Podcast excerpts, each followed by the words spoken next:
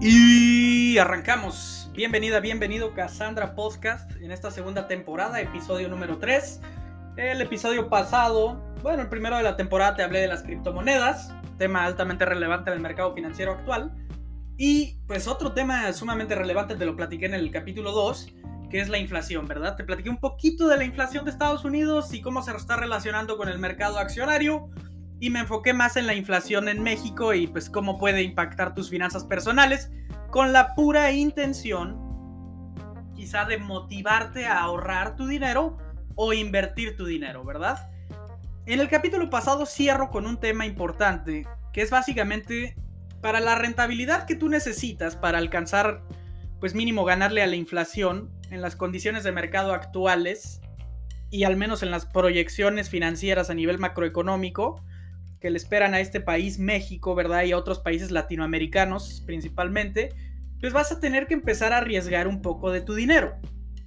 O quizá no arriesgarlo completamente, pero sí tener una estructura financiera muy, muy, muy, muy disciplinada, muy sólida, para que ahorres en activos libres de riesgo que te garanticen llegar a tu etapa de retiro mínimo manteniendo el estilo de vida que tienes hoy. Si es un buen estilo de vida, pues bien por ti. Si ahorita estás batallándole y no estás satisfecho con lo que estás viviendo, pues bueno, de entrada, introspección, ¿no? Cuestiónate y agradece lo que tienes. Si de verdad te hacen falta muchas cosas hoy y tienes un pequeño excedente, pues te recomendaría de manera relevante empezar a invertir en activos de riesgo, ¿vale?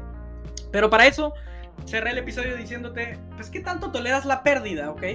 Y con eso quiero empezar a hablarte del siguiente tema, que es, eh, que es una oportunidad y al mismo tiempo un enorme riesgo que podrían enfrentar los mercados financieros, principalmente de Estados Unidos. Sin embargo, luce como un problema que se va a esparcir, ¿verdad?, en toda la economía global. Y ahorita vamos a ver cuál es. Ahora, sígueme en redes sociales, ¿verdad? Cassandra Podcast. Creo que es un gran momento para hacerlo, ¿verdad? Estoy realizando análisis diversos para compartirte pues, la información más completa que pueda. Eh, también teniendo pues opiniones lo más imparciales que pueda respecto a los activos.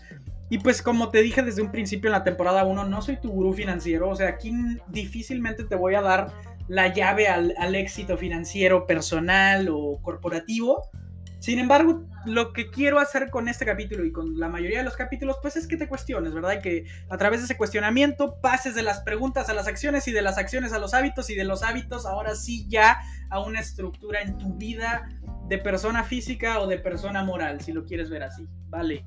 Ahora, el tema de hoy es la crisis de semiconductores. No tengo idea si tú has escuchado un poco de esto, si te salió alguna noticia por ahí en Twitter, en Facebook, o te platicó tu tío en X carne asada, ¿no? O algún camarada. Si eres muy amigo mío, probablemente ya lo sabes, porque pues en, en junio, yo, no, pues como, sí, fue en junio, yo casi todo el tiempo estaba hablando de esto, estaba hablando de que, oye, se viene una crisis importante en los cargamentos que vienen de China, de Europa, va a haber todo un tema y esto va a provocar inflación. Por eso primero hice el capítulo de inflación y ya se está viendo en Estados Unidos. Ya hay inflaciones importantísimas en, ciertos productos, principalmente porque el cargamento de los barcos se está quedando ahí en, pues en el mar, esperando su turno para desembarcar y pues básicamente abastecer de X materia prima a X empresas, ¿ok? ¿Por qué no están desembarcando, David? Pues bueno, porque allá básicamente hay fila y pues como en todo, en, nuestro sistema es, ¿quieres desembarcar primero? Pues pague usted un fee bien cabrón, porque la fila está ahí. La demanda por desembarcar está ahí, entonces pues vamos a subir el precio para que puedas desembarcar. Entonces hay compañías muy grandes, multinacionales, que dicen, ok, no hay pedo, lo pago, pero hay compañías medianas que abastecen de materia prima multinacionales que nomás no pueden desembarcar. Les cuesta trabajo, mataría sus márgenes de utilidad. Pero bueno, entre todas esas crisis de escasez de productos de materia prima, la más significativa a nivel tecnológico, si a ti te gusta el mercado de Nasdaq, de las empresas tecnológicas, pues probablemente ya deberías conocer que la escasez de semiconductores es una de las crisis financieras más importantes que podría vivir la humanidad en este tiempo reciente, del, empezando pues básicamente ya el siglo XXI. ¿Ok? Básicamente se propone lo siguiente. Estamos en una escasez de microchips para computadoras, entre otros artículos tecnológicos. ¿Ok? Es una escasez de semiconductores y según Bloomberg, importante fuente en el sistema financiero, esta escasez podría durar años. ¿Ok? Las grandes empresas tecnológicas como Apple, Microsoft, entre otras, para no meterme en detalles, pues han básicamente tenido que abandonar demandas porque no tienen la oferta suficiente. ¿Y esto por qué, David? Bueno, porque no tienen los semiconductores para construir pues el artefacto tecnológico que están ofreciendo. Así de simple, ya no hay semiconductores. Tesla también está teniendo que readaptar la programación para usar la menor cantidad de microchips que pueda, de semiconductores que pueda, porque saben que habrá una escasez significativa al comienzo del próximo año, quizá a mediados del próximo año, y como te dijo, o sea, como dice Bloomberg, pues está proyectado a ser extensa esta crisis, y eso es un problema severo para nosotros. ¿Por qué? Porque el precio de los productos tecnológicos, tu laptop, tu cafetera, tu celular, tu lo que putas uses, este micrófono para el podcast, ha incrementado un 20% del 2020 al 2021. ¿Ok? Principalmente por la escasez de microchips, por el tema también, pues de los insumos que se están quedando en embarcaciones y pues por alzas de precios debido a la demanda. ¿Ok? También, también es eso. Sin embargo, sin embargo, esta crisis de microchips, Tesla, a través de Elon Musk, su CEO, y ahorita pues la empresa automotriz muy, o sea, por mucho la más grande del mundo, de manera irracional, considero yo, pero es la más grande del mundo. Ellos aseguran que esta crisis es el problema principal que enfrenta y enfrentará la compañía durante los próximos años. O sea, para que Tesla diga, este es el mayor pedo que voy a tener, es porque esto es real. O sea, esto ya no es especulativo, es, no es a ver si va a pasar o no, es cuándo va a pasar, cuándo lo voy a ver ya el impacto en mi vida. ¿Ok? Los precios de los autos, de los automóviles, están en incremento, ¿ok? Un auto nuevo ahorita podría no ser la mejor decisión en tu vida. Es algo que quiero compartirte. O sea, comprar un auto nuevo ahorita podría no ser lo mejor que puedes hacer financieramente. Ok. Ahora, David, ¿qué hago? ¿Compro un carro usado? Pues bueno, esto no, no tengo el estudio en México. Sin embargo, pues se replican mucho los mercados. Pero en Estados Unidos, hoy en día hay autos usados que se están vendiendo por encima del valor al que se compró el carro. Eso es una mamada. Eso es, uff, es brutal. ¿Por qué? Porque normalmente cuando tú sacas un carro de agencia, en cuanto toca la calle por primera vez, baja de precio. Así de simple. Y ahora, ¿qué es lo que se está viviendo ahorita? Que los carros usados pueden ser usados de 4, 5, 6 años, están vendiéndose por encima del precio al que lo compraron hace 4 o 5 años. Brutal, brutal, brutal, brutal, brutal. ¿Y a qué se debe esto, David? Pues bueno, porque mucha gente está entendiendo el tema de los semiconductores, está dimensionando el problema que va a ser y dice, ¿sabes qué? Mejor no me compro el carro nuevo, güey. Porque no sé cuándo me va a llegar, o peor aún, no sé si me va a llegar. Entonces ya mejor échame tu pinche carro, que ya sé que funciona, que ya está aquí, que ya es tangible, que ya lo puedo echar a andar y te pago pues lo que quieras, pero dámelo ya, porque con esta escasez de microchips estoy viéndome en un problema severo. También ahí van otros temas inflacionarios de por qué los precios de los autos están subiendo brutalmente, que va este, acompañado del tema pasado, que es pues básicamente el exceso de liquidez en el mercado de Estados Unidos. Pero bueno, o sea, dimensionemos, dimensionemos, dimensionemos lo importante que es esto. O sea, la gente está pagando más por un carro usado que por uno nuevo debido a que se prevé una escasez de microchips. ¿Ok? Tengo que repetirlo porque está cabrón. ¿Y qué está provocando esta escasez, David? ¿Qué es lo que lo hizo? ¿Por qué está sucediéndonos esto? ¿Qué hicimos? Bueno, ahí va. En esencia, las líneas de producción en Asia, mismas que son responsables ahorita de casi el 85% de la producción de semiconductores en el mundo, están teniendo problemas de energía eléctrica. ¿okay? básicamente ya la oferta de energía eléctrica en, China está muy baja, muy, muy baja, por X y razones, ¿ok? Entonces lo que está provocando esto es que las líneas de producción tengan que trabajar medio día o a veces un cuarto de día. ¿Y qué pasa con esto? Pues la producción pues va a descender en esa misma proporción, ¿ok? No hay ahí eh, pues magia, ¿verdad? Ahora, el impacto es tan grande y las proyecciones son tan peligrosas respecto a la escasez de semiconductores que el gobierno chino hoy ya está inyectando millones de dólares a los productores de semiconductores. Es decir, ya les están apoyando. Ya es de que, oye, güey, si no nos ponemos las pilas, nos carga la chingada no solo a nosotros en China, sino a todo el mundo. ¿Cuál es el tema? Pues que le puede estar inyectando millones, sin embargo, el impacto, para ver un impacto positivo en la producción va a tomar tiempo. ¿Por qué? Porque la escasez de energía es algo que ellos no están pudiendo controlar, tienen un problema severo con eso, ¿ok? Y el hecho de que toda la, no toda, ¿verdad? Pero pues la gran parte de la producción esté en Asia y Asia esté teniendo problemas de energía, pues nos ponen un predicamento a todos los consumidores en el mundo. Esa es pésima administración de riesgos. Eso es un buen ejemplo de por qué la diversificación no solo se aplica en un portafolio de inversión, se tiene que aplicar en todas las áreas del negocio. Si dejas todo a cargo de Asia y Asia tiene pedos de energía, pues estamos viviendo justamente ese problema por no diversificar y poner productores de semiconductores en África, en Europa, en Estados Unidos, en México, en Sudamérica. ¿Ok? Eso hubiera sido un tema completamente diferente. No es el caso. Estamos viviendo el problema de China y lo estamos ya empezando a resentir en, la economía, ¿ok?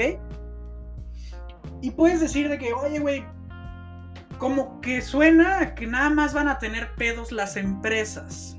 O sea, como que suena que esta escasez, pues al final, como que las empresas son las que se la van a pelar, ¿no? O sea, de que, pues no sé, Apple, Nvidia, eh, Microsoft, Tesla, todos esos, como que ellos suenan los que son los que van a tener problema porque pues, van a tener que pelear con los proveedores para que les vendan a ellos.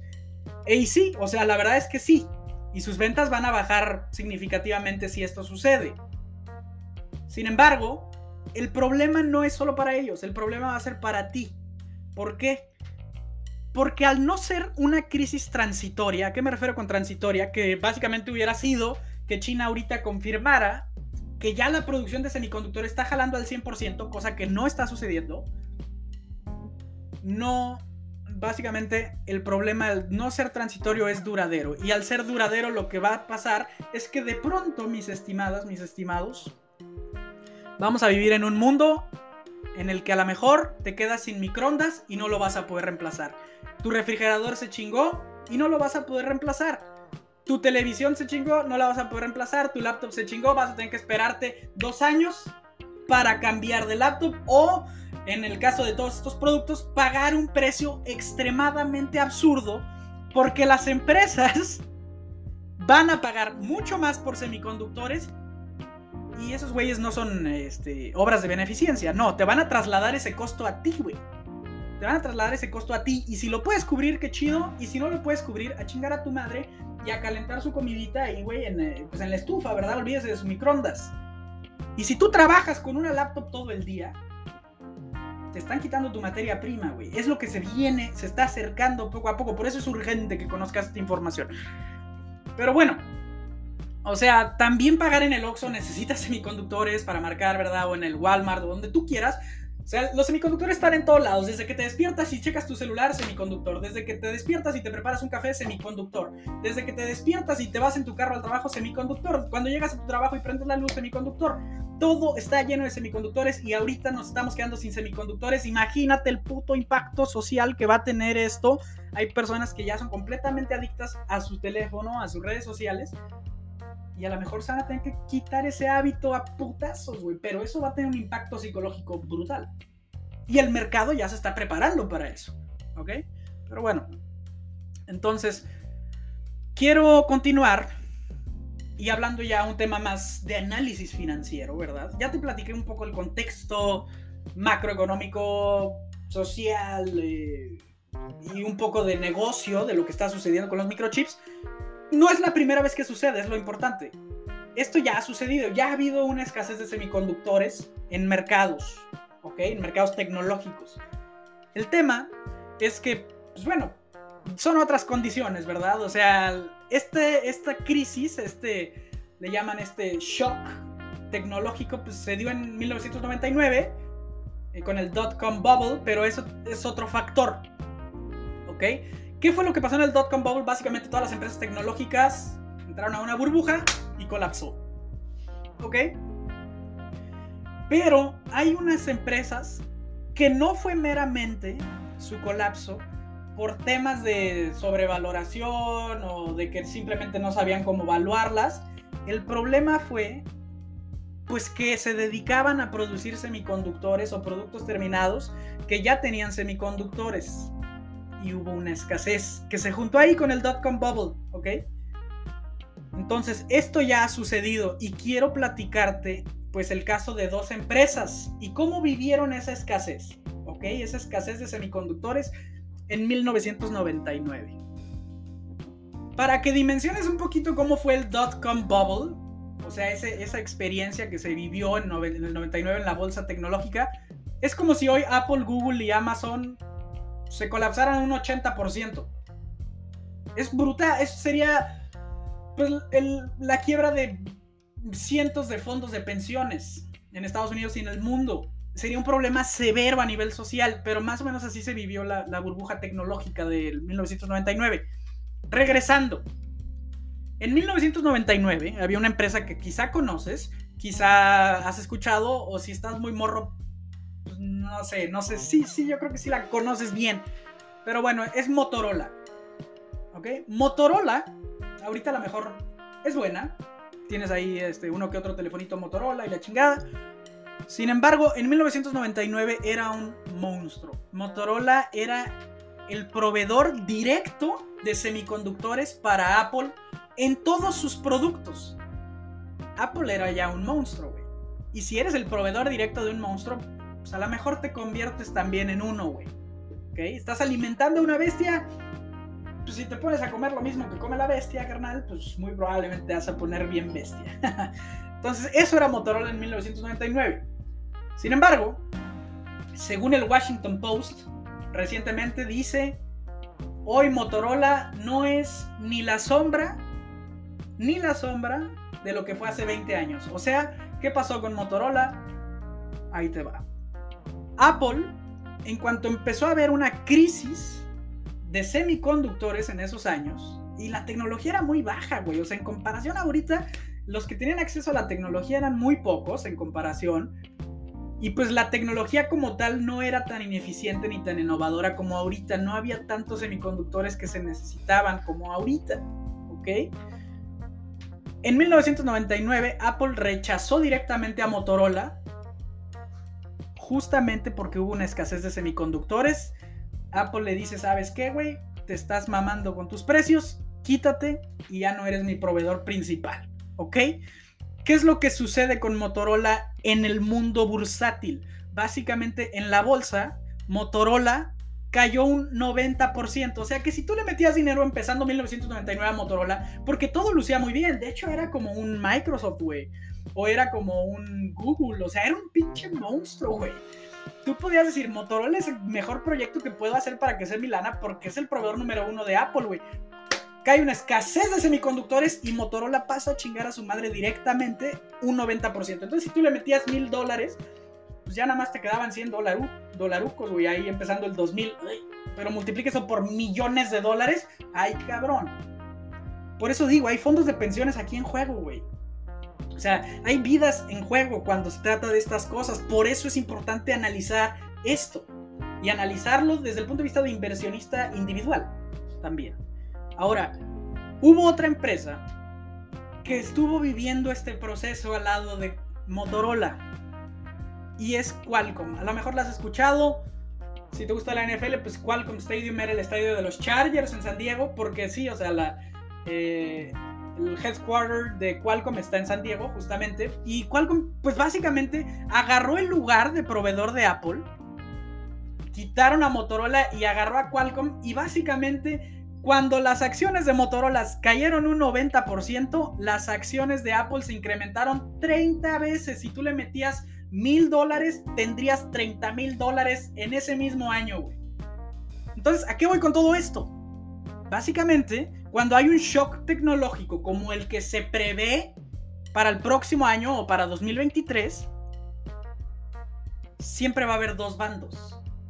Va a estar ahí la empresa o empresas grandes que tienen un pedo brutal para las ventas con la escasez y van a estar las empresas chiquitas que aprovechan esa caída de los grandes para subir exponencialmente. O sea, un crecimiento de 30 veces lo que invertiste es una mamada. De hecho, ni las criptomonedas, güey.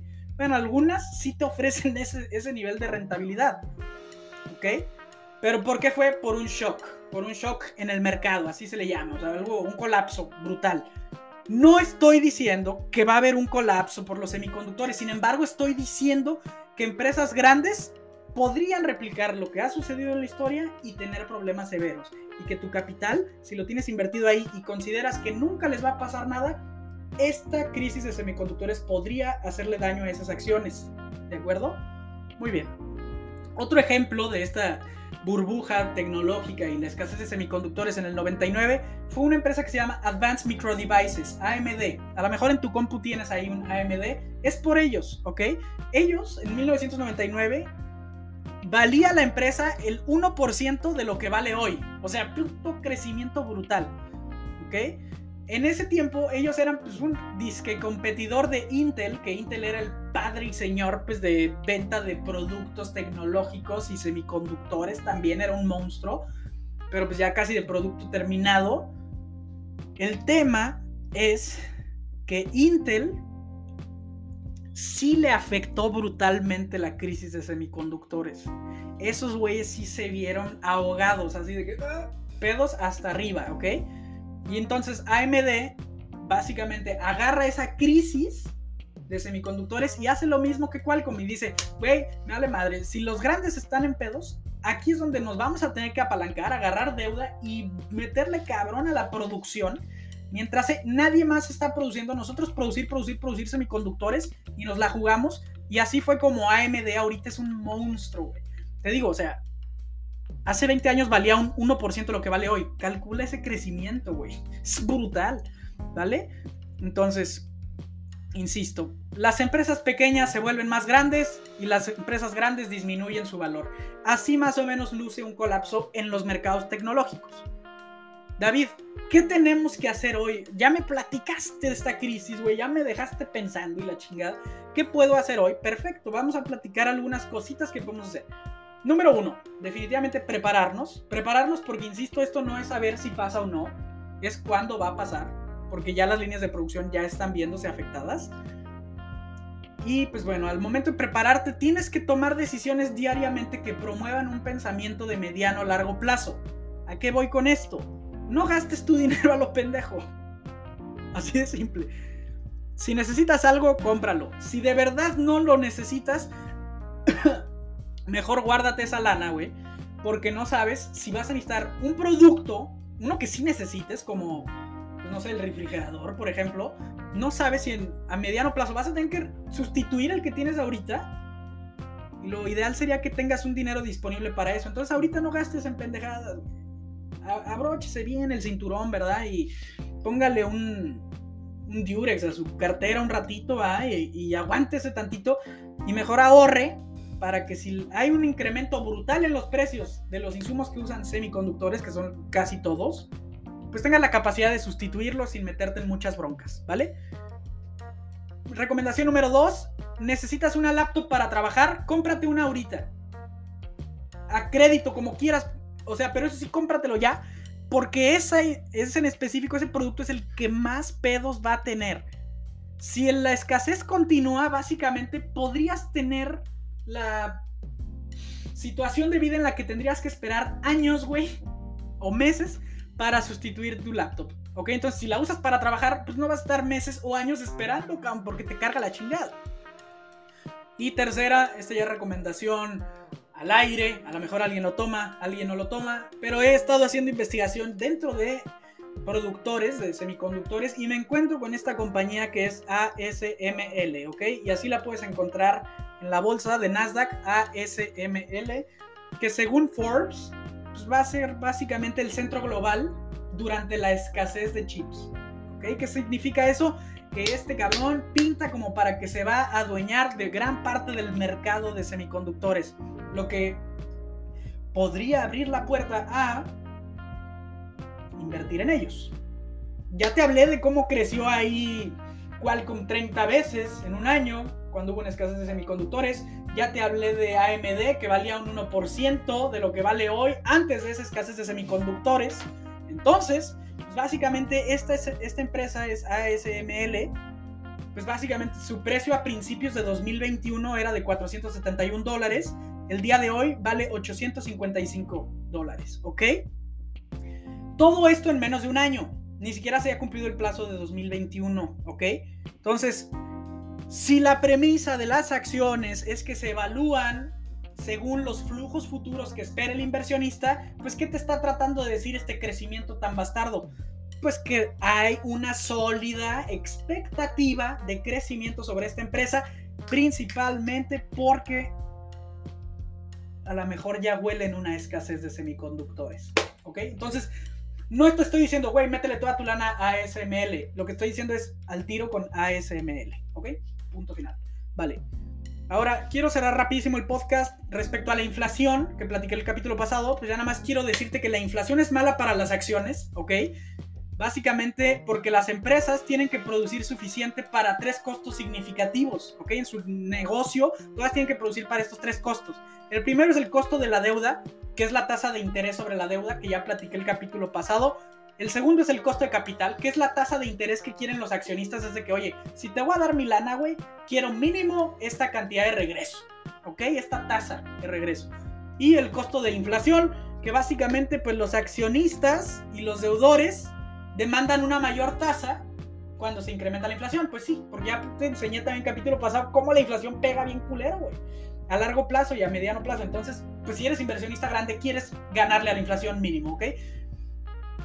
Importante que, que tengas esas tres cosas en cuenta. Ahora, entonces, a mayor costo de las cosas, en este caso, pues costo de deuda, costo de capital y costo inflacionario, a mayor costo, menor utilidad. Menor utilidad, menor precio de una acción. O sea, caída de precios. O sea, podría ser una vertiente importante la combinación de la inflación y de los semiconductores para que los precios en la bolsa caigan. No estoy diciendo que vaya a pasar porque hay un putero de dinero en la economía estadounidense. O sea, ya es una grosería la cantidad de dinero que hay. Cuando se empieza a sacar el dinero de la economía, entonces ya vamos a medir qué pedo.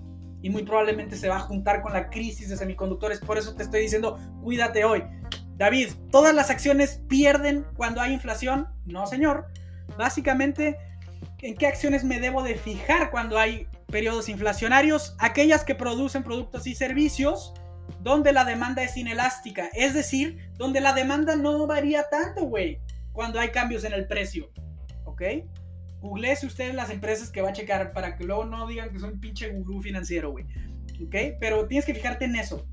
¿Quién puede subir sus precios? a como lo dé lugar y de todos modos le van a comprar. ¿Quién? ¿Quién? Cuando encuentres la respuesta, esa es una buena acción.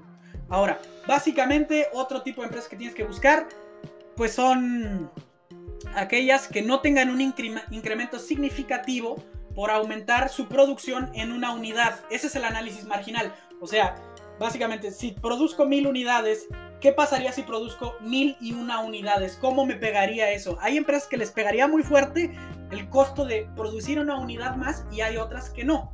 ¿Ok? Las de manufactura, el análisis marginal lo es todo.